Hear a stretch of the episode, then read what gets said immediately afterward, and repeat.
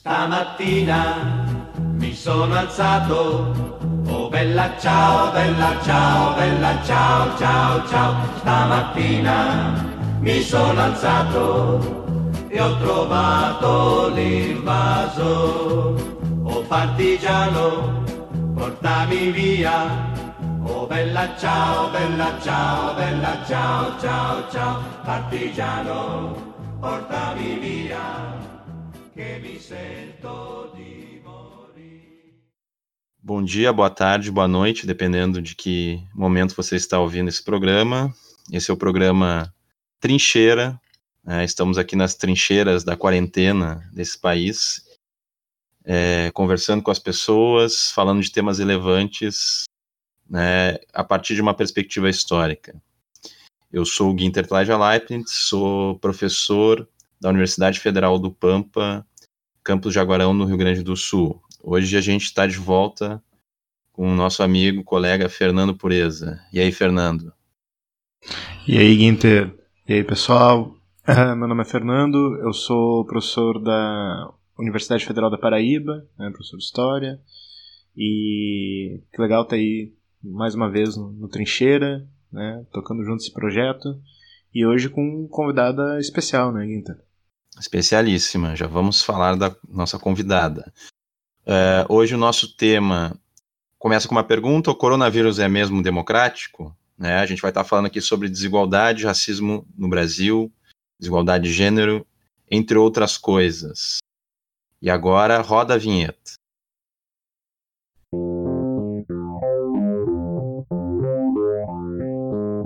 Desde a erupção da pandemia da Covid-19, muitas vozes têm afirmado que o impacto da doença, ou seja, as possibilidades de infecção, os sintomas desenvolvidos ou mesmo a ocorrência das mortes, em que pese as diferenças entre os chamados grupos de risco, poderia afetar qualquer ser humano, não fazendo distinção entre ricos e pobres. Isso levou algumas pessoas a ressaltarem um caráter democrático do vírus. Contudo, a realidade tem demonstrado que o contexto social em que a Covid-19 se expande é altamente determinante para o tamanho do seu estrago. Dados que levam em conta critérios como classe social, classificação étnico-racial e região de moradia relativos à população afetada pela pandemia têm evidenciado a discrepância dos efeitos da Covid-19 em lugares como Estados Unidos e Brasil, países com um histórico de produção de desigualdade, especialmente no que tange às suas estruturas racistas. Ser branco ou negro, morador da periferia ou de regiões de classe média e alta das grandes cidades, pode não importar para o coronavírus, enquanto agente biológico mas é essencial para determinar quem são suas vítimas preferenciais, inclusive no sentido econômico, esfera em que também a categoria gênero tem um peso significativo, em articulação com raça e classe. A própria questão de se ter ou não condições de realizar adequadamente o isolamento social está determinada por essas características. Como e por que esses condicionantes sociais estão assim estruturados em nossa sociedade? Como o racismo estrutural presente no Brasil atua para potencializar a ação da doença? Que é interseccionalidade de classe, raça e gênero? E por que não podemos prescindir dessa chave analítica para compreender a produção da desigualdade e para enfrentá-la, especialmente em tempos de pandemia? Quais são as responsabilidades do Estado na constante reprodução dessa desigualdade? E como ele deveria agir justamente no sentido contrário, como um vetor no combate à mesma? Como e quais estratégias as populações historicamente excluídas têm desenvolvido como resposta à exploração e à opressão que sofrem, inclusive no enfrentamento à Covid-19? O podcast Trincheira se dispõe novamente a provocar a reflexão a respeito de problemas históricos de nossa sociedade escancarados pela pandemia, não abrindo mão de mirar para um futuro de superação das nossas angústias presentes. Matéria do Nexo Jornal, do dia 17 de abril, mencionou que vários estados e cidades americanas, nos Estados Unidos, têm reportado uma desproporção de mortes de população negra devido à Covid-19. Por exemplo, na Louisiana, estado do sul dos Estados Unidos, essas mortes equivalem a 70% né, do total, é, embora só 33% da população do estado seja negra. Em outro estado do sul, Alabama, negros são 44% das mortes e 26% do total de habitantes. Em Chicago, já na região norte do país, 68% das mortes pelo vírus são também de população negra, sendo que eles perfazem cerca de 30% da população. Aqui no Brasil, matéria do G1 do dia 29 de abril, tratando de São Paulo, que é um dos principais centros né, de, de, de, enfim, de incidência da Covid-19, a população preta tem 62% maiores chances de morrer pela Covid-19 do que brancos. Considerando as zonas periféricas da cidade de São Paulo, a faixa de 40 a 44 anos tem 10 vezes mais chance de morrer que a população nos bairros nobres, ou seja, que a mesma faixa né, nos bairros nobres. Outra matéria também é, da revista Exame, do dia 17 de abril, fala que em São Paulo a periferia também concentra a maior parte das mortes suspeitas da Covid, ou seja, aquelas mortes que não são oficialmente registradas como Covid-19, né, mas que vários elementos é, apontam para essa morte. Né? Então, diante de tudo isso, é, eu pergunto para nossa convidada especial, professora é, da Universidade Federal do Rio Grande do Sul, historiadora Fernanda Oliveira da Silva. Coronavírus é mesmo democrático? Fernanda, seja muito bem-vinda ao Trincheira. Bom, gente, seguindo, né, como o Guinter já fez, vou repetir, bom dia, boa tarde, boa noite. Quero agradecer muito a oportunidade de estar aqui conversando sobre esse tema que é tão é, fundamental é, de forma bem pontual, de forma que inclusive é difícil para nós historiadores é, termos respostas assim tão fechadas, mas eu sou muito tranquila, infelizmente, em dizer que o Covid-19 não é democrático. Né? Ainda que em questões é, relacionadas à biologia, a questão do vírus, enfim, é, as questões de raça, gênero e classe, evidentemente, não tenham uma atuação específica, objetiva, a forma do contágio é completamente relacionada com essas questões que são de caráter social. Logo, é, o Covid-19 não é democrático, né? Porque a forma como a doença se estabelece, como ela alcança as pessoas, está completamente relacionada às questões sociais. E aí a gente vai esbarrar nas questões de gênero, de raça e de classe, ainda que o vírus, inclusive, tenha começado sua disseminação por meio da elite, evidentemente. Mas ainda assim, a gente tem visto, como os dados mesmo que o Winter já apresentou para nós aí na introdução do programa, que é, a incidência na população é, negra ela é enorme, ela é gritante. E, a, e um problema que precisa ser falado, que certamente a gente vai voltar nele ao longo do programa, é a questão da mortalidade, que é a grande questão, né? Às vezes o índice de infectados não é tão grande, mas quando a gente vai para o índice de mortalidade, acaba que o número é, cresce enormemente e esse é um grande problema no Brasil. Para a gente entender também essa questão da, dessa desigualdade, a gente tem que pensar nesse histórico de produção do racismo no Brasil, né?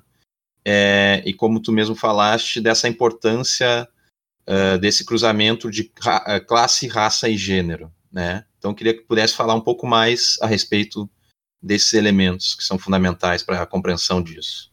Não, e é, é bem isso que tu fala, é fundamental. Não tem como a gente falar sobre Covid-19 sem, sem falar sobre as intersecções, né? Então, muito rapidamente, para a gente pensar racismo, a gente precisa entender, afinal de contas, o que, que é isso? O que, que a gente está dizendo quando a gente está falando em racismo, sobretudo quando a gente está falando das Américas, que a gente está falando de um tipo muito específico de racismo, que é o racismo antinegro.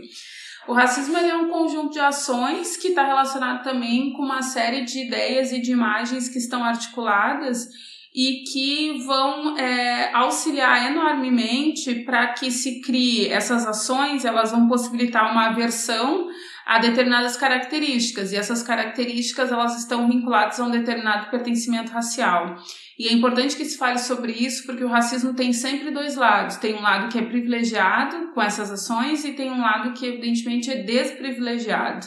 Então ele é um complexo, né? E aí, é, essas ações, elas são informadas, então, por ideias e imagens bastante específicos sobre um determinado grupo racial, e elas vêm acompanhadas também sempre de uma vontade de impor uma verdade, uma crença, é, bastante particular, única e verdadeira. Então a gente observa o racismo operando sempre a partir desses elementos. É importante que a gente entenda que, quais são esses elementos. Então no Brasil, quando a gente fala de racismo, a gente está falando de racismo que é antinegro, que identifica que a população negra tem determinados sinais, que inclusive permite que seja denominada assim, e que não passa só por cor da pele, mas passa por outras questões também, que são menos objetivas e que faz com que, a, com que se crie uma ideia, né, que diz que essa população tem determinadas é, questões, tem, tem predisposição para fazer tais coisas, tem a ver com hábitos, com é, a forma como as pessoas se portam na sociedade. E esse racismo, ele está completamente relacionado a duas formas também. A gente precisa entender ele a partir de duas formas a forma que é individual, que está sempre relacionado com discriminação. Então, as pessoas têm uma determinada ação frente a outra pessoa que tem a ver com discriminação, te discrimina por determinados elementos relacionados à cor da pele. Então, esse é o racismo na sua forma individual. Ele é sempre calcado em atos discriminatórios que são esses atos que a gente vê com mais, é, de uma forma infelizmente ainda bastante corriqueira, como por exemplo as questões do futebol que a gente viu enormemente nos últimos anos. E por outro lado, a gente tem o racismo que é fundamental de ser entendido quando a gente fala de uma pandemia como a de Covid-19, que é o racismo institucional que é o racismo que vai perpassar todas as instituições. É o que a gente vai chegar no racismo estrutural. É quando o racismo faz parte de uma estrutura de uma determinada sociedade Inter já falou sobre os Estados Unidos, eu acho que é o principal exemplo que a gente tem, sobretudo né, por conta dos casos, é, é, é o, é o país né, com o maior número de casos da pandemia. É quando esse Estado ele cria uma série de é, sistemas que permitem com que o racismo vá se reproduzindo indiscriminadamente. Então esse racismo ele permanece por meio da estrutura do Estado. Então esse racismo que é estrutural. O que, que eu quero dizer com isso? É como o racismo, por exemplo, alcança as comunidades é, periféricas quando a gente fala do, né? Então quando a gente está falando de uma comunidade periférica a gente está falando também de uma questão que é de classe. Então a questão de cor ou raça ela se ela se funde com a questão de classe. E, além disso, vem a questão de gênero. Daí a gente chega no que a gente chama de interseccionalidade, que é fundamental para entender a pandemia, é entender quais são as intersecções que operam aí para que a gente entenda quais são os grupos que estão sendo mais prejudicados em detrimento de outros grupos também. Uhum. Eu queria fazer um comentário, na verdade, é, porque a Fernanda puxou a discussão sobre interse interseccionalidade e acho que super casa com o que a gente está discutindo aqui. E daí, uh, até onde eu lembro, na verdade, uh, essa discussão, na verdade, a origem do conceito, ele teve ligado uh, principalmente às, aos primeiros trabalhos com as prisões femininas americanas, né? É, da origem da, da, própria formulação do conceito. E é curioso, não sei, perceber que essa discussão sobre a população prisional nos Estados Unidos, mas também no Brasil, ela também entrou um pouco na, na problemática do Covid-19, né? O que fazer com essa população que já está bastante marginalizada e que cruza, né, enfim, esses problemas, essa discriminação racial com uh, problemas de classe e, enfim, claro, outras violências que estão aí colocadas também. Eu queria que você comentasse um pouquinho, assim, Fernanda, porque acho que é um ponto interessante para fazer a discussão do, do Covid hoje em dia também. Sim. É, então, Fernando, a interseccionalidade ela está completamente atrelada com os movimentos sociais, né? Muito rapidamente passando por esse conceito, sobretudo os movimentos feministas, quando ela começa a ser discutida num, num nível mais institucional, digamos assim, porque a interseccionalidade está completamente calcada na experiência das pessoas, então a gente já vê elementos relacionados a a chamar a atenção para que existem discriminações que são é, que, que, que agem de uma forma conjunta, é, isso já tem bem mais tempo historicamente falando. Mas em termos de pensar esse conceito, isso data lá da década de 60, sobretudo, e aí isso vem, é, vai alcançar os nossos dias. Quando tu falas do sistema prisional, isso é fundamental, e aí eu que, aqui eu quero lembrar é, os estudos que estão sendo é, conduzidos pela rede Covida, que é uma rede que é, envolve uma série de pesquisadores relacionados à saúde, ativistas de saúde mais propriamente, e uma, uma pesquisadora em especial, que é a Emanuela Duni Góes, chama atenção justamente para isso, para o alto índice de contaminação dentro dos presídios.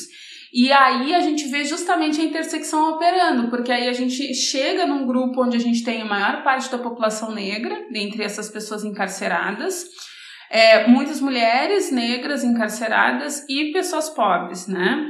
Então a gente tem um completo descaso do Estado para com as pessoas que estão em isolamento, é, que já estão nesse isolamento forçado, que é a, à prisão, mas que a gente sabe sob condições extremamente precárias de saúde. A gente poderia falar, por exemplo, das doenças que, em tese, já estariam erradicadas da sociedade brasileira, mas que crescem enormemente dentro dos presídios, como, por exemplo, tuberculose ou mesmo HIV e AIDS. Então, é, são, são, são problemas de saúde que estão completamente atrelados ao descaso, ou seja, né, tem péssimas condições de, enfim, de saneamento, todas essas questões que fazem com que as doenças aflora, aflorem de uma forma maior do que a gente vê em, né, na sociedade de uma forma geral, e a Covid-19, que é uma, uma, uma doença que, quando é, se relaciona com outras doenças, né, traz um grau de letalidade é, maior, ela encontra aí um terreno extremamente fértil. Então,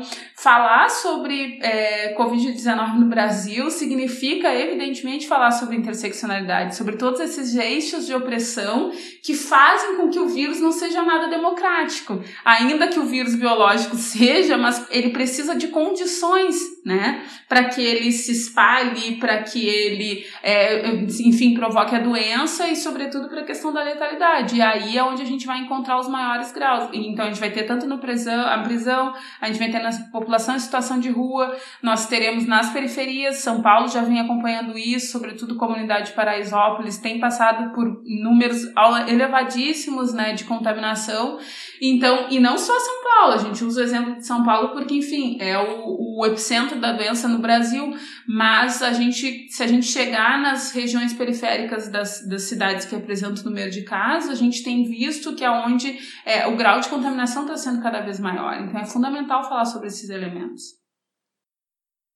Fernanda, é, algumas pessoas, assim, quando vão olhar para esse dado, por exemplo, né, que reconhecem né, nesse caso, a desigualdade é, do vírus, né, ou, da, ou, do impacto do vírus, né, e vão olhar para a situação e vão dizer que a, a situação é, que vai explicar essas mortes vai estar vinculada a uma questão socioeconômica, né? Por que, que é importante entender essa questão de que só um elemento socioeconômico ou de classe ele é incompleto para entender a situação, né? Por que, que a interseccionalidade é, é importante para entender? Porque também raça e gênero são fundamentais para essa explicação, né? Como é que isso se concretiza nessa ideia da desigualdade, especialmente com o impacto da Covid? Uhum.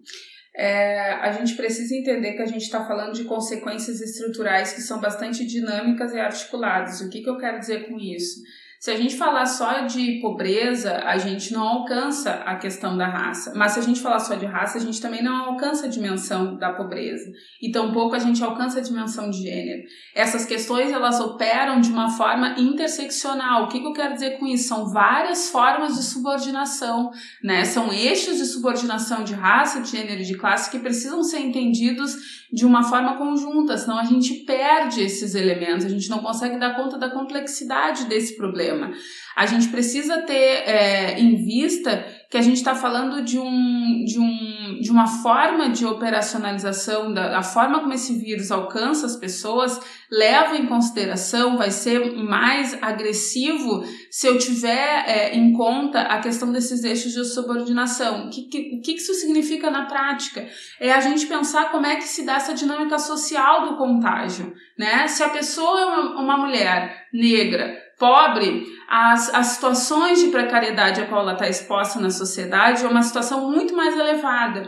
Isso interfere na forma como ela se relaciona com o sistema de saúde, isso interfere nas questões de trabalho, por onde ela circula, isso interfere na forma como é a casa da pessoa, no acesso ao saneamento básico, as instruções, enfim, a todos esses elementos, a distância que ela vai ter, por exemplo, dos hospitais, se vai procurar um hospital, se não vai procurar um hospital. Isso tudo interfere para a forma como o vírus ele vai se transformando ainda mais perverso em determinados é, setores da sociedade.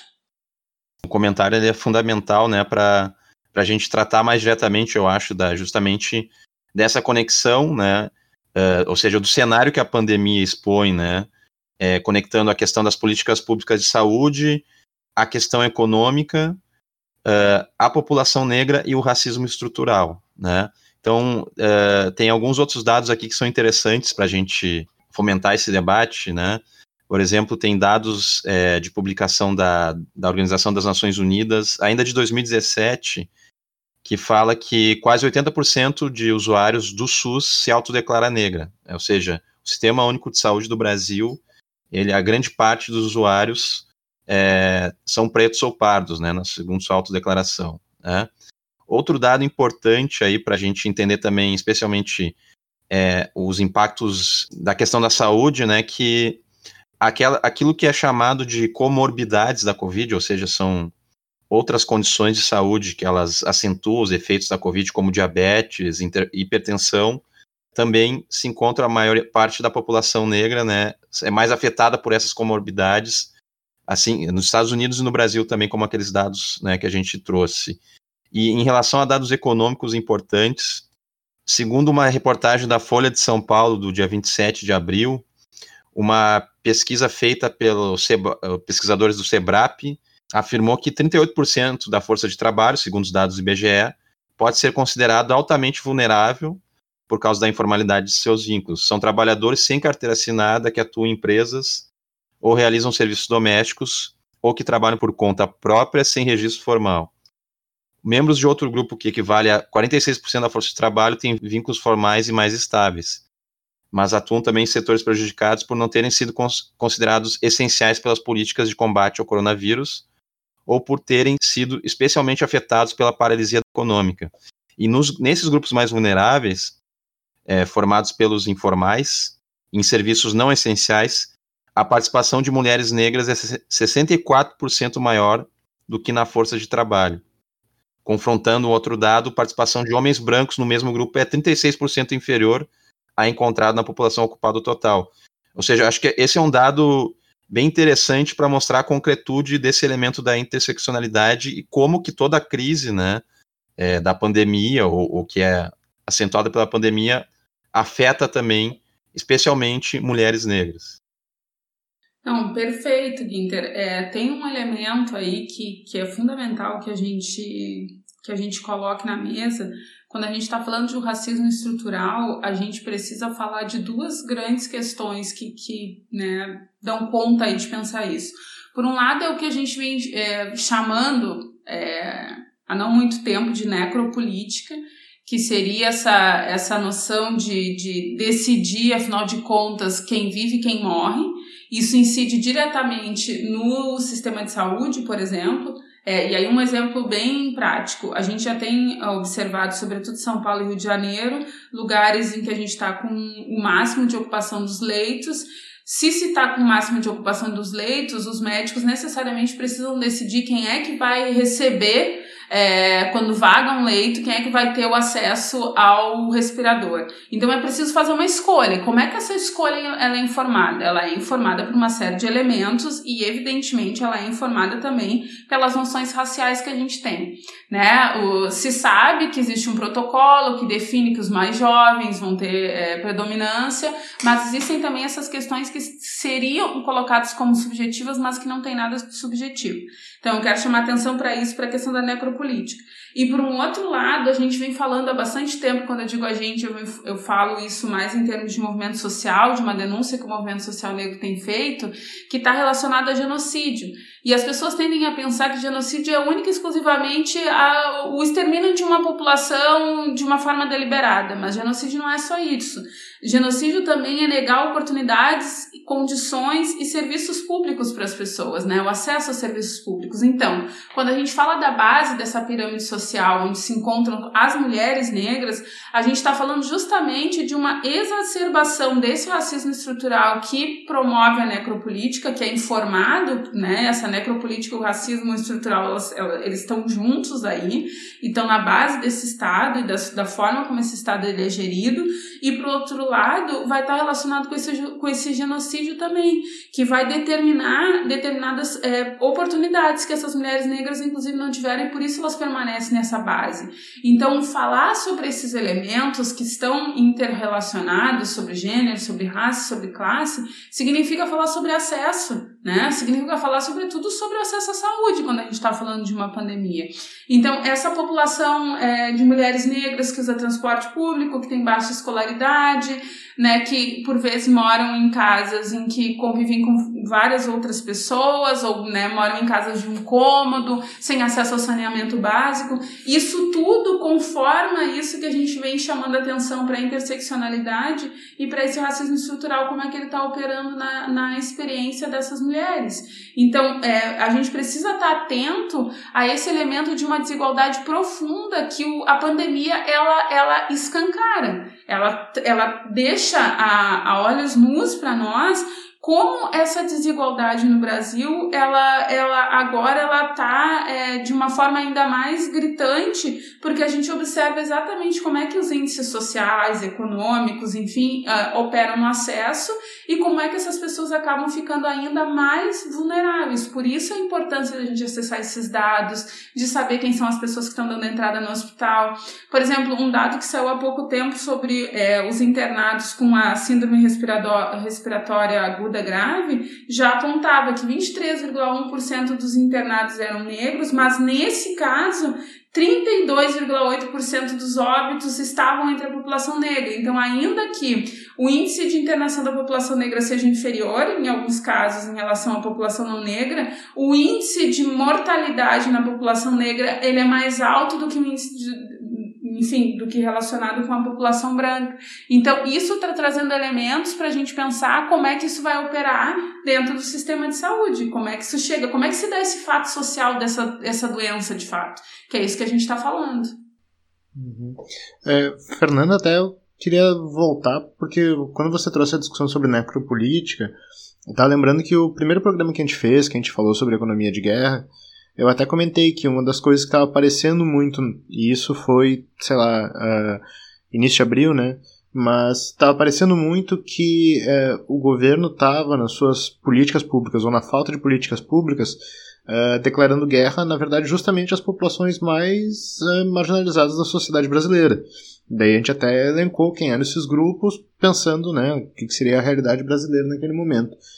E aí, quando você falou agora da necropolítica, retomou essa discussão e eu fiquei pensando aqui na discussão sobre trabalho, principalmente, né? Ficou meio famosa agora uma fala do, do biólogo Atila Yamarino, uh, que ele puxou o, o livro do Chalub, Cidade Febril, para falar sobre como uh, a classe senhorial uh, praticamente abandonou boa parte da população escrava das grandes cidades em relação à febre amarela né? Porque, enfim, o argumento de que a economia não podia parar. E queria ver com você, assim, até que ponto essa discussão também no, no, no trabalho, né? Essa ideia do, do, dos serviços essenciais que a gente viu também, inclusive agora em Belém do Pará, de colocar as empregadas domésticas como serviço essencial. Como é que opera essa necropolítica também no campo do trabalho, jogando junto com a ideia de interseccionalidade?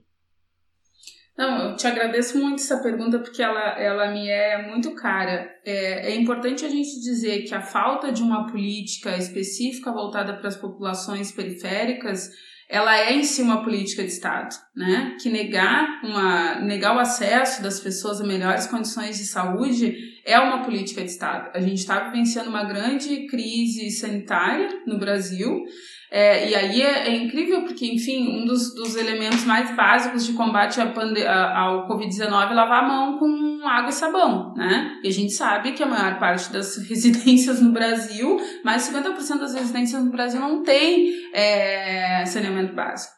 Então, é, a gente está falando de uma massa gigantesca de trabalhadores e trabalhadoras que se desloca pela cidade e que precisa se deslocar pela cidade. E aí a gente vai chegar numa série de outros elementos. A gente passa, por exemplo, pelos. Uh, se a gente pensar a nível de Estado, bom, o que, que o Estado brasileiro fez? O Estado brasileiro é, conseguiu um, um benefício, aprovou aí um auxílio emergencial para os trabalhadores, ok. É, as pessoas para acessar esse benefício, elas, a maior parte delas, né, a maior parte gritante delas, precisou ir para as filas dos, dos bancos, né, da Caixa Econômica Federal para conseguir re, re, retirar o seu, o seu auxílio, porque não funcionou o aplicativo, porque uma série de coisas não se, não se deram e essas pessoas precisaram então se deslocar. Isso a gente está falando de uma política de Estado É isso que a gente está tá apontando. É uma política de Estado que está dizendo quem é que deve viver e quem é que deve morrer. E quem são as pessoas que devem manter essa sociedade funcionando. Quando o Chalup falava para nós lá, na, lá em Cidade Febril sobre esses escravizados que circulavam né, com a questão da febre amarela, a gente está falando hoje das pessoas que também vão circular. Muitas pessoas, algumas contraíram o vírus, enfim, é, seguiram a vida, né? A gente sabe que o, vírus não, não necessariamente ele vai trazer, vai fazer com que a gente saiba que a gente foi contaminado, isso é uma especificidade do vírus também. É, as pessoas precisam seguir a vida, mas só que elas estão morando em lugares onde elas vão levar o vírus também. E a gente sabe como é que é a composição das zonas, das regiões periféricas, né? Então a gente está falando, a gente volta, a gente fala de necropolítica, a gente fala de genocídio, a gente fala de uma política que nega oportunidades e condições para as pessoas. Essas pessoas das zonas periféricas são as que estão mais suscetíveis, são as pessoas que obrigatoriamente precisam sair. E quando a gente tem um Estado que não tem é, opiniões é, firmes e unívocas, dizendo, né, uma questão de comunicação mesmo, definindo que as pessoas deveriam é, ficar em casa, fazer quarentena, que isso deveria ser assegurado, Bom, se, se diz quem é que deve circular, porque se a gente andar pelas regiões mais é, abastadas, as pessoas não estão circulando. Mas pelas regiões periféricas, as pessoas precisam circular. E a gente precisa considerar isso também. As pessoas saem para trabalhar por uma série de questões. Evidentemente, a gente está falando também de negar oportunidades, inclusive de educação. A gente tem uma massa de trabalhadores e trabalhadoras no Brasil cuja vida dessas pessoas, a existência delas é completamente relacionada ao trabalho. As pessoas são o que elas fazem. Elas aprenderam isso. Elas foram, é, é, existe uma cultura que diz que as pessoas são definidas pelo trabalho. A gente tem um governo que diz: bom, as pessoas precisam trabalhar, porque senão a economia vai parar e as pessoas vão morrer de fome. O que, que o trabalhador e a trabalhadora entende? Que ela precisa trabalhar. Ela precisa sair para a rua. Então, isso torna a pandemia ainda pior, porque de fato, hoje em dia no Brasil, fazer quarentena é um privilégio. Não deveria ser. Isso deveria ser assegurado pelo Estado, porque isso é uma questão de saúde, inclusive, né? Porque a gente diminui o, enfim, o número de internados, todas as questões, mas a gente não tem essa política, porque o Estado Nacional Brasileiro, ele é permeado por esse racismo estrutural que está completamente relacionado com necropolítica, que define quem vive e quem morre, quem são as pessoas que são valiosas para o Estado, que deve ter sua, sua saúde assegurada, e quem são as pessoas que não são valiosas para o Estado e não devem ter sua saúde assegurada.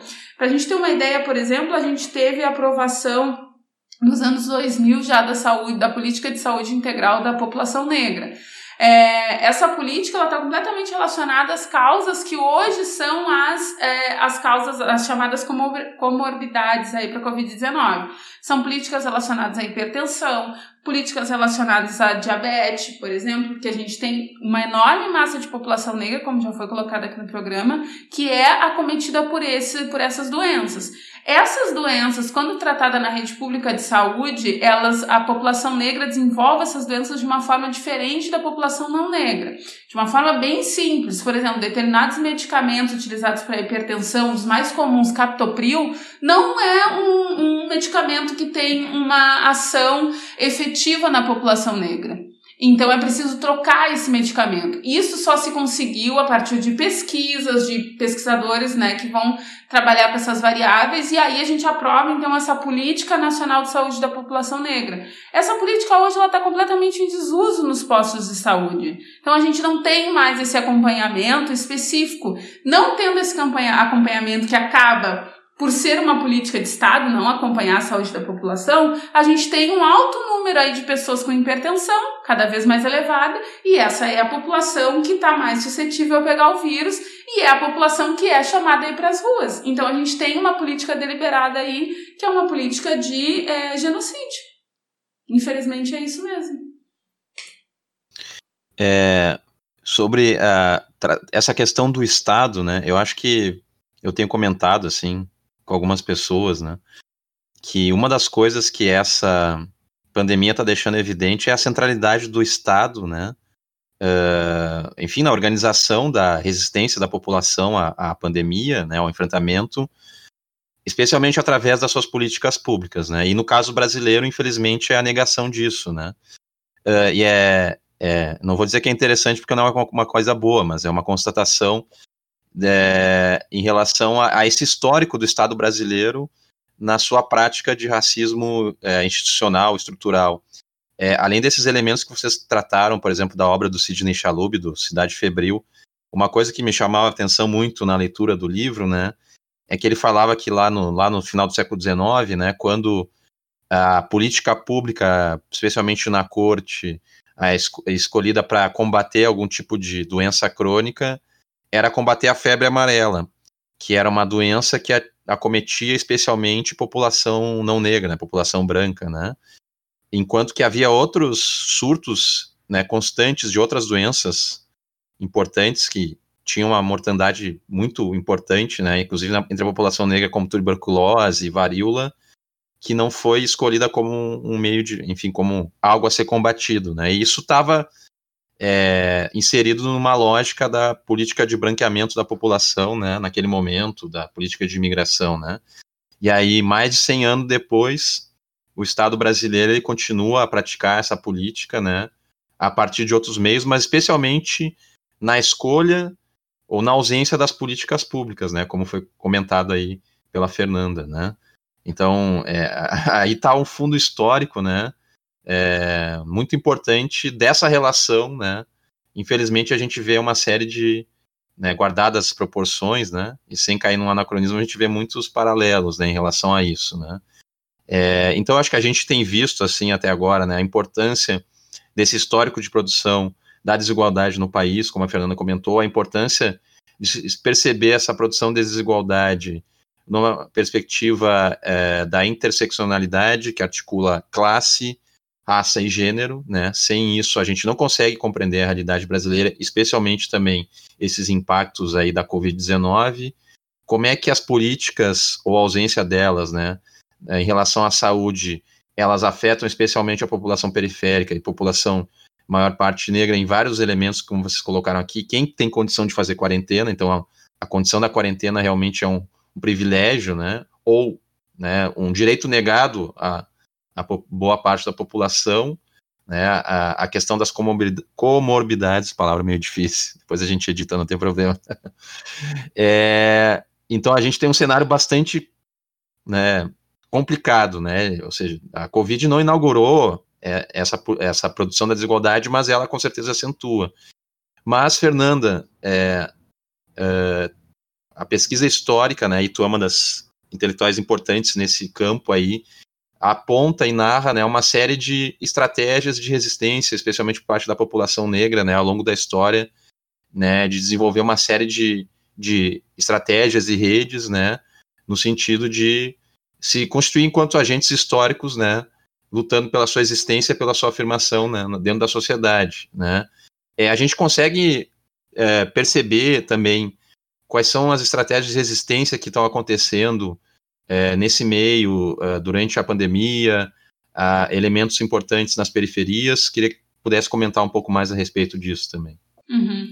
É, Guinter, eu ainda quero voltar um pouquinho no que tu, no que tu falaste na, agora no início dessa tua intervenção, que está relacionado, é, quando a gente pensa né, historicamente a febre amarela, enfim, e, e, e, o descaso do, do Estado naquele momento com doenças que afetavam mais a população negra.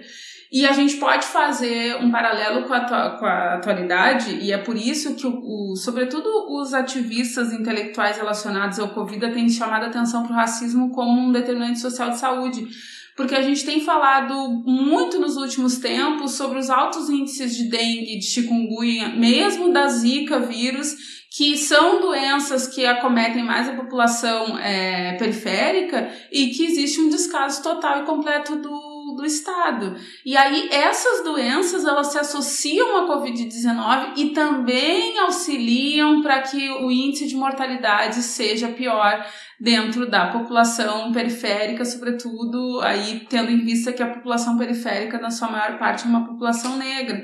Então, é, acaba que essas questões elas auxiliam para que isso seja um determinante de letalidade, né? O racismo ele acaba operando aí é, enormemente e isso é importante que a gente que a gente é, tenha isso como evidência, né?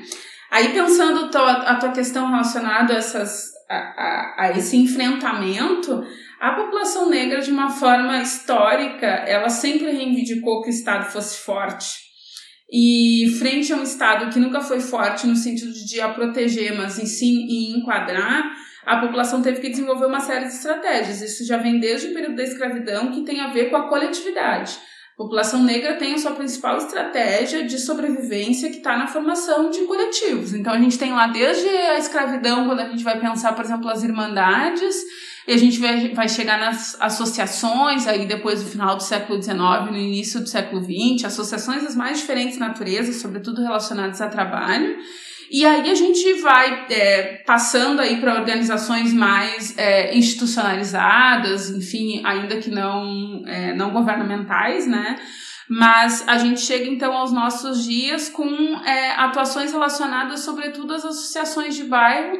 Uma série de associações tem se, se articulado para dar conta do que o Estado não faz, da forma como o Estado não chega nesses lugares, associações de bairro, associações quilombolas, é, associações, é, vilas mesmo se organizam, enfim, né, associações de moradores que vão então é, criar uma série de, de estratégias de sobrevivência. Algumas delas se relacionando com é, questões mais institucionalizadas, e aí é importante falar, porque não é pouca a atuação das universidades públicas nas, eh, nas periferias, sobretudo agora com a pandemia, então a gente tem visto uma série de atividades de extensão que na verdade já existiam antes, mas que agora vão sendo potencializadas no sentido de auxiliar. Então a gente teve, por exemplo, na Universidade Federal de Pelotas uma grande atuação no sentido de produzir álcool gel, por exemplo, para distribuir é, nas uh, periferias. Então a gente tem tanto das universidades federais quanto dos institutos federais, é importante que se fale também é, que tem chegado. Então, aqui em Porto Alegre, a gente teve atuação e tem atuação da, da URG junto às as comunidades mais periféricas, no sentido de auxiliar esses espaços. E aí, é, a gente tem, por exemplo, atuações que vão ser sobre. vão, vão trabalhar no sentido de é, redução de danos, que infelizmente é isso, né? É diminuir um pouco é, a, a letalidade, ou pelo menos o contágio entre as pessoas. Então a gente vai ter a relação completamente de convencimento da população mesmo, e é por isso que os, os, os coletivos né, das comunidades, o protagonismo é totalmente das comunidades, não tem nenhuma dúvida disso. É fundamental porque é eles que vão conversar com os moradores e com as moradoras e vão tentar, na medida do possível, convencer essas pessoas de que é importante fazer o isolamento o máximo possível com melhores condições, porque a gente precisa tentar também que tem uma série de problemas inerentes ao isolamento, sobretudo quando a gente está falando de regiões é, com, por exemplo, casas menores, uma série de, de problemas aí que vão incidir também. A gente tem estratégias de socorro que vão operar dentro desses espaços de, de conseguir, por exemplo, se deslocar quando tem alguém doente, como é que faz, como é que entra em contato, quem é que leva. Essas questões também estão é, operando. E, é, evidentemente, a própria auto-organização no sentido de é, lidar com as questões mais uh, explícitas e materiais, né, de, de sobrevivência. Então, por exemplo, tem sido constante as iniciativas no sentido de arrecadação de alimentos para que sejam doadas cestas básicas, porque a gente precisa considerar que muitos uh, trabalhadores e trabalhadoras eram autônomos até o início dessa pandemia e tiveram seus, seus lucros completamente é, devastados, né? Quando começa a pandemia, não são pessoas que têm uma reserva. Então, são trabalhos, às vezes, relacionados com a necessidade constante do dia a dia. Então, a gente está falando, por exemplo, de catadores, muitos, muitos deles, né? Acaba que, ainda que eles possam sair para a rua, a própria possibilidade do, do, do, do, do material que seria encaminhado para reciclagem diminuiu enormemente. É, pessoas que vendiam coisas nas ruas diminuíram gritantemente seus lucros. Então, também existe isso, ainda que as pessoas façam esse esforço, porque não podem ficar em casa, elas vão para a rua, elas são acometidas das piores formas. Então elas ficam, tem sido constantes os relatos de pessoas que não têm alimento mesmo em casa. Então essa auto-organização ela é fundamental. E aí é isso, a gente vê esse traço histórico completamente presente. Porque é voltar para a tua questão, Inter, que é pensar, bom, se o Estado ele não dá conta e é uma, e há uma política do Estado de realmente não se fazer presente, Bom, então a população tem que se organizar. A população negra sempre se organizou, ela permaneceu organizada e ela continua tendo que se organizar dentro das suas limitações, evidentemente ainda cobrando e demandando, porque é uma, é uma questão de cidadania também. Então ela cobra e demanda do Estado, mas ela precisa necessariamente se auto-organizar e é o que a gente tem visto. Aqui, por exemplo, a gente tem visto atuações no Quilombo do Machado, na Vila do Hospital, é, vários é, moradores da Vila da Conceição Conceição, enfim, uma série de, de lugares aí, é, Pelotas, que eu também tenho um pouco mais de, de conhecimento por ser de lá, então atuações junto ao Getúlio Vargas, ao Navegantes, o pessoal se relaciona, enfim, se organiza com muitos membros que não são da comunidade, pessoas relacionadas aos mais diferentes espaços, muita gente relacionada, por exemplo, às próprias universidades, como eu falei, que vão fazer esforços coletivos no sentido de auxiliar e conter os danos minimamente, porque é, não é o ideal, mas é o que as pessoas conseguem fazer. Nesse ponto, só antes do Fernando, é, é bastante importante, né, em parceria com esses movimentos é, das periferias, das associações de bairro, de bairro, a atuação de muitos militantes, né, de organizações políticas, sindicatos, movimentos sociais, né, que têm realizado aí campanhas importantes, né, aqui em Pelotas, então, como a Fernanda falou, né, em vários outros lugares. Então, é, é, essa possibilidade de solidariedade acho que é fundamental nesse momento. Né? É, é, até, até interessante, porque aqui, pelo que a gente tem visto muito, é o papel do MST, né, principalmente nesses programas de uh, doação de alimentos, né, que são é, no momento de ataque, né, essa produção uh, familiar, né, da produção de alimentos, na verdade, uh, o MST está se organizando em, em, muitas regiões aqui da, do, do Nordeste também, uh, mobilizando a entrega de cestas, doações para comunidades carentes, principalmente no meio rural, né, porque tem um, um outro impacto aqui que é diferente, obviamente, né, que acho que até vale a pena a menção eu queria puxar só porque tem uma notícia que eu fui dar uma olhadinha uh, hoje, eu deixei ela aberta e agora, quando o Fernando estava falando, eu retomei ela porque parecia que cabia bem, assim, que é uh, ali a, o, a, região de Paraisópolis, né, em São Paulo, né, os caras estão anunciando que conseguiram capacitar moradores em primeiros socorros. Criaram 60 bases de emergência.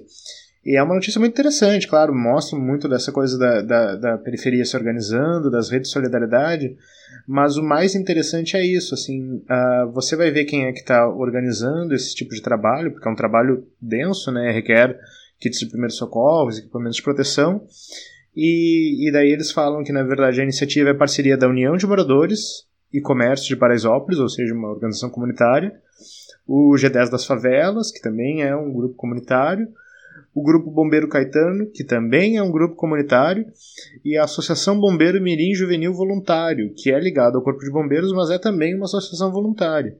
Então, quer dizer, é, Paraisópolis ficou famoso, na verdade, né? a região de Paraisópolis ficou famosa, principalmente ali em 2018, teve toda a coisa da campanha polarizada entre uh, o Haddad e o Bolsonaro, então Paraisópolis parece assim que meio que saltou os olhos como exemplo de comunidade periférica, né?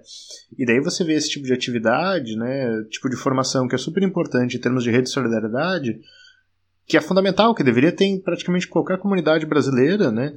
Uh, ela é basicamente organizada por associações uh, comunitárias de moradores e grupos próximos. Né? Então tem, tem um choque aí, na verdade, né? Uh, que, que dentro da lógica do que a Fernanda falou, é, acho que valeria a pena a gente reforçar, né? Uh, o Estado brasileiro parece que não só ele não está presente na formação dessas medidas fundamentais para a saúde, para a proteção, como, enfim, se as pessoas não se organizarem, né, e daí, claro, se organizar em movimentos e associações, a, a tendência vai ser que o Estado mantenha a política de extermínio mesmo, né? Enfim, política de genocídio, como o Fernando falou, que vai tanto da, da, de uma intervenção policialesca como da falta de recursos básicos, né? Enfim, né? você pensar, por exemplo, que na região os caras estão tendo que depender de doações para conseguir os kits de primeiros socorros, para conseguir equipamentos de proteção. Quer dizer, uma das falas é muito interessante, né? O SAMU não chega em Paraisópolis, né? E a, a, a base que atendia a região fechou. Fechou, fechou antes do Covid, na verdade, né? Então, quer dizer, uh, o Estado praticamente largou, está largando uma série de comunidades à morte e, ao mesmo tempo, fica querendo que essas pessoas trabalhem mais. Né? É, o paradoxo que eu acho que o Ginter apontou, até queria que a Fernanda falasse um pouco mais, de que parece que no mundo todo está se falando sobre uh, aumento da proteção social, da importância do papel do Estado, e no Brasil, o que a gente está vendo, na verdade, é um Estado que se recusa a, a, a encarar essa posição. Né? Ele está literalmente abandonando as pessoas e obrigando elas a se organizarem do jeito que der, da forma que der, porque, enfim, de outra forma o resultado pode ser muito pior. Né?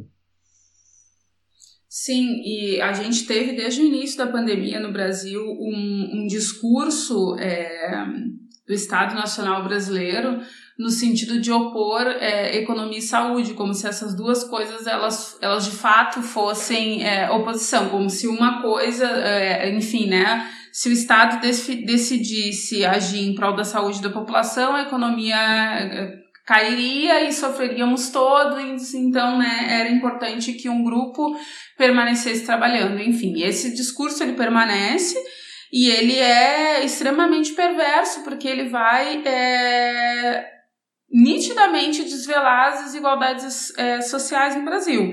Então, a gente tem uma necessidade de mais Estado, a população é, periférica tem demandado cada vez mais Estado, a gente tem visto isso a nível nacional da necessidade do Estado, porque a gente está falando de uma crise sanitária que atinge, que vai, o, o resultado chega diretamente no sistema de saúde, então a gente tem um, um SUS que vem sendo precarizado já há algum tempo, né, pelos governos é, brasileiros. Isso vai atingir, evidentemente, a maior parte da população que depende do SUS, né? Então, é, a gente tem observado essas questões, elas se, elas, elas acabam se exacerbando cada vez mais. E aí a gente tem visto um Estado que tem deixado de lado as populações. Por exemplo, eu falei da saúde da população integral, da população, né, política de saúde integral da população negra, mas a gente tem, por exemplo, as políticas de igualdade racial que foram completamente relegadas a segundo plano nesse governo. A gente tem as políticas para as mulheres, a política para a infância. São todas questões que foram deixadas de lado e que agora, é, ao serem completamente precarizadas, elas mostram toda a perversidade, porque se essas políticas elas tivessem estivessem atuando, a gente teria um maior controle, um, um, um maior. É, enfim, a gente teria de fato um Estado forte, que é coisa que evidentemente a gente não, a gente não tem. É, a gente tem observado, por exemplo, vários elementos agora relacionados à violência, né? Que é preciso que se fale também, porque a gente fala de quarentena, da importância da quarentena, mas a gente está falando de uma quarentena que é ideal, uma quarentena onde a gente pode ficar em casa, onde tem condições de segurança dentro de casa.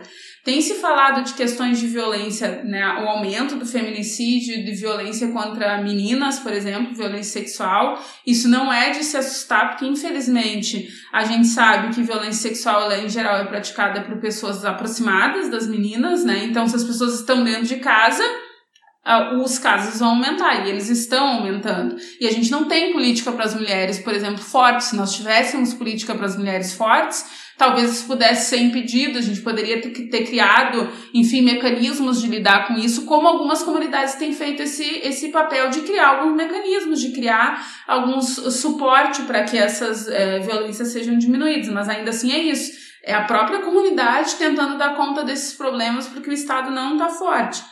Por outro lado, a gente tem a violência, por exemplo, relacionada aos garotos negros. Muitos já têm reportado a questão da utilização da máscara. E aí, para algumas pessoas, isso pode parecer até meio, meio assustador, mas infelizmente é um traço do Brasil, o racismo no Brasil, né? O que, que eu quero dizer com isso? Bom, os garotos negros saem para rua com máscara e eles têm receio de serem, é, enfim, abordados, na melhor das hipóteses, serem abordados da polícia porque estão com máscara, né? Então eles ficam entre sair e não se proteger a, a saúde, aí sai sem a máscara para manter a vida perante a polícia. Olhem que é, que absurdo é isso que a gente vivencia no Brasil. Então todos esses elementos eles vão incidindo e eles são reflexo de uma falta de política. A gente tem, não tem uma política para a juventude no Brasil.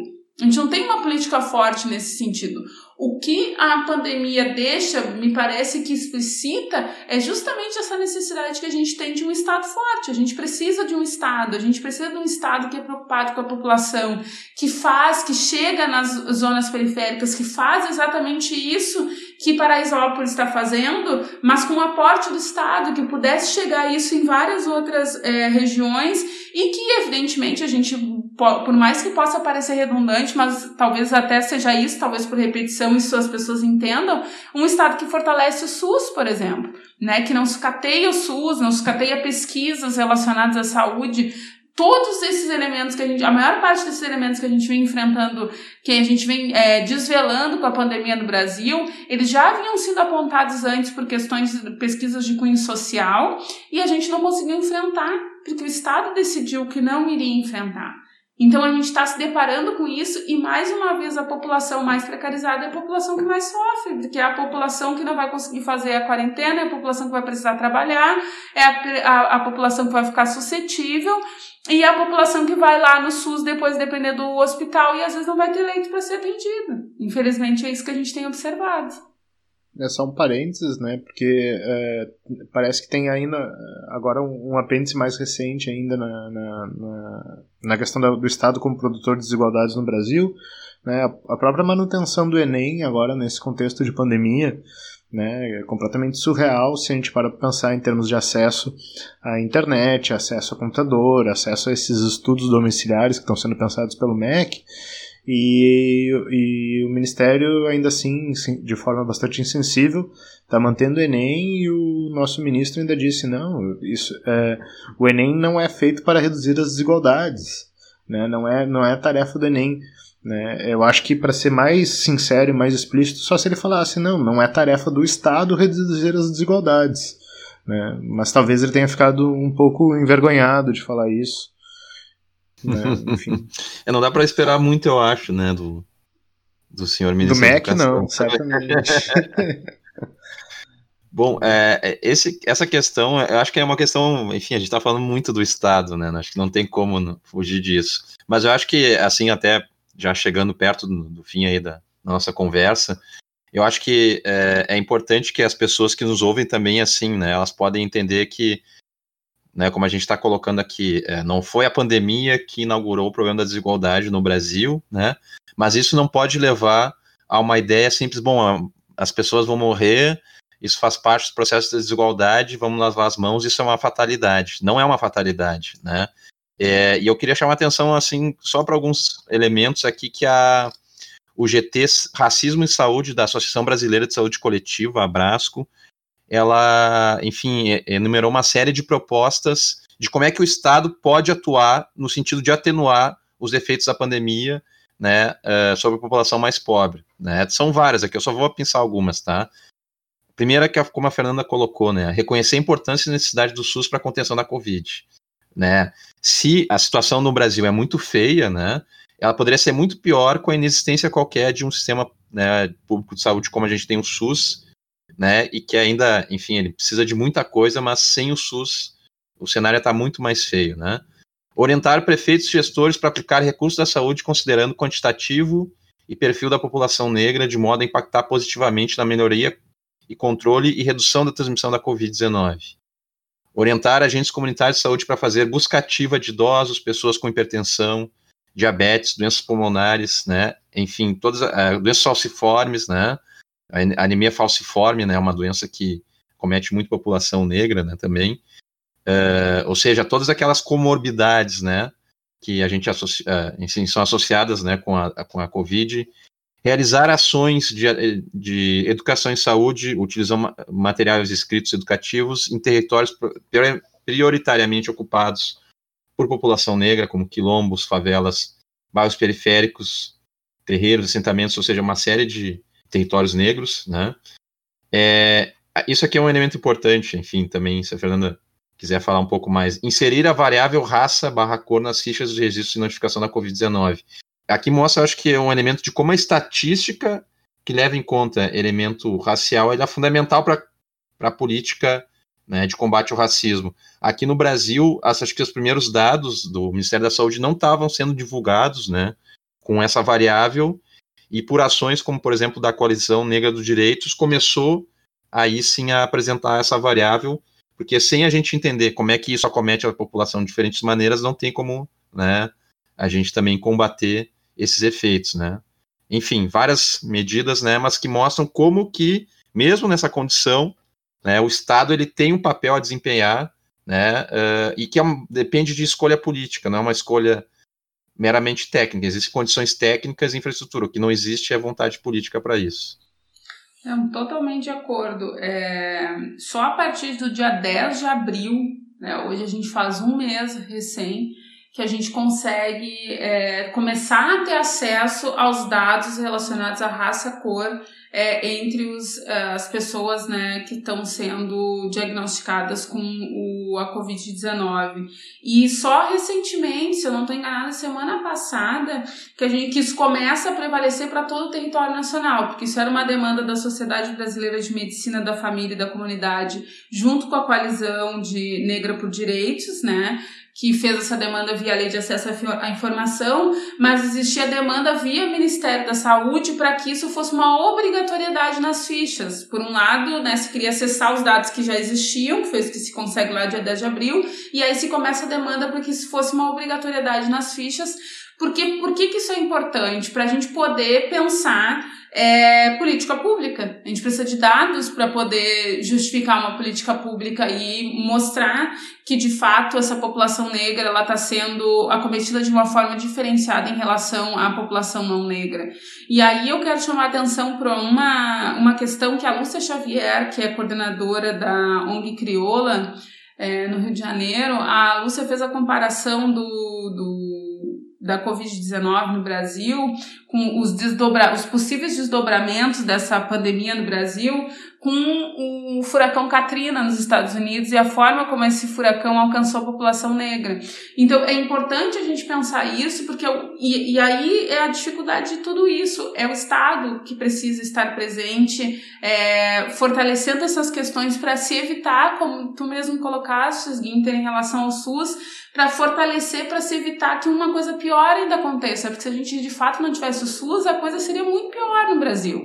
Então a gente precisa fortalecer esses espaços, fortalecer esses dados, né, ter uma atuação mais incisiva. E aí quando a gente fala a gente, a gente está falando de Estado, não tem como a gente fugir desse elemento, porque a gente precisa garantir que essa população tenha um mínimo né, necessário para passar por essa pandemia com condições é, satisfatórias de existência, para que depois a gente sair dessa pandemia a gente consiga de fato seguir em frente quanto nação, porque senão o que a gente vai ver é uma completa devastação né? Por isso que para mim a analogia do furacão é, é, é, é importante, é fundamental. Porque o que a gente viu nos Estados Unidos com Katrina na população negra, Nova Orleans, por exemplo, foi um absurdo que não se viu em outros lugares. Lá demorou muito mais tempo para chegar o auxílio, para depois chegar a recuperação, para tudo isso enquanto que em outros lugares isso não aconteceu. E a gente precisa pensar isso para o Brasil também. Por que, que essas medidas é, que foram tomadas em relação à população não negra? A, por exemplo, a gente tem visto agora no Rio e São Paulo uma discussão que beira o absurdo no meu, aos meus ouvidos, pelo menos, que é a questão dos leitos é, de hospital público. Tipo, né, a discussão se os leitos de hospital público podem ou não podem, desculpem, os hospitais privados podem ou não podem ser utilizados pela, pelo, pelo SUS. E aí tá, tá toda uma discussão aí. Gente, se tem leito, as pessoas não, não têm leito mais no SUS, não deveria ir. E quem, mas quem é que faz isso? É o Estado. É o Ministério da Saúde que precisa né, dizer, olha, os, os leitos vão ser ocupados e ponto. E a gente não tem isso no Brasil. Né? Então a gente precisa fortalecer isso para evitar que a devastação seja ainda pior. Então a gente falou aqui no programa né, sobre esse caráter histórico da produção de desigualdade no Brasil, né, essa desigualdade é uma desigualdade é, de classe, racial e de gênero, né, para isso, para a gente entender isso, o conceito de interseccionalidade ele é fundamental, como a Fernanda explicou, né, e esses efeitos todos. A gente falou sobre é, a relação da Covid-19, né, dessa pandemia, com as políticas públicas de saúde ou a falta delas, né, especialmente no que tange a população negra no Brasil. Conversamos também sobre as estratégias, né, que a população negra, a população periférica, né, e também em articulação com outros movimentos geral tem é, executado, né, no enfrentamento à pandemia. E mais uma vez, né, sobre a, o elemento fundamental do Estado, né, de que é, no momento que ele escolhe não aplicar essas políticas de contenção, né, são escolhas políticas e, portanto, ele está sendo criminoso, né, e está incorrendo no racismo, de aprofundamento da, do racismo estrutural que existe no país. É, Fernanda, queria te agradecer muito pela participação, tá? Espero que tenha sido proveitosa, tenha se sentido à vontade. Algumas palavras finais, enfim. Eu quero agradecer muito a oportunidade e foi sim uma noite ótima para pensar sobre várias questões e eu quero deixar aqui um, um pensamento assim final que, que eu aprendi dentro da coletividade negra, que é a questão de que a gente precisa acreditar que a gente vai conseguir construir algo diferente, melhor, né? A, a população negra é marcada por uma experiência nas Américas que é de devastação, de exclusão, mas que é marcada também por construção de liberdade e construção de um Estado melhor, né? De um fortalecimento de democracia, de um Estado mais forte. A população negra sempre acreditou nisso. E eu acredito que a gente está num momento ainda maior em que a gente precisa acreditar nisso e ajudar a construir isso. A gente está vivenciando uma das maiores crises do capitalismo, né, do neoliberalismo, e que está nos dizendo que não é esse o caminho. Então a gente precisa construir algo melhor e eu tenho, é, a gente precisa acreditar que vai ser possível construir. Eu quero agradecer aqui e espero que o pessoal curta aí o, o programa. Valeu, Fernanda. Fernando. É, isso aí. É, obrigado, Fernanda, mais uma vez, por ter aceito o convite, por ter falado com a gente assim. É, o tempo passou muito rápido, na verdade. Acho que teria ainda um monte de coisa pra gente comentar. E é isso, só agradecer. Esperamos que o pessoal goste. Né? Acho que foi super produtivo. Até a gente comentou antes uh, de, de bolar a pauta, né? Comentei com o Guinter que não está sendo muito comum esse tipo de abordagem uh, discutindo as desigualdades uh, na grande mídia. Né? Então, assim, fazer esse contraponto aqui eu acho muito importante, né? E que bom que daí você topou, que bom que você conseguiu participar aqui com a gente. Com certeza. Bom, queria agradecer então mais uma vez a participação da Fernanda e do Fernando, dizer tchau e que a gente se encontra novamente levantando a cabeça nessa nossa trincheira, onde a gente levanta não para fazer sinal de arminha, mas para travar o bom combate. Tchau, tchau, gente. E questo è il fiore del partigiano. Oh bella ciao, bella ciao, bella ciao, ciao, ciao. Questo è il fiore del partigiano, morto per la libertà. Questo è il fiore del partigiano morto per la libertà. Questo è il fiore del partigiano, morto per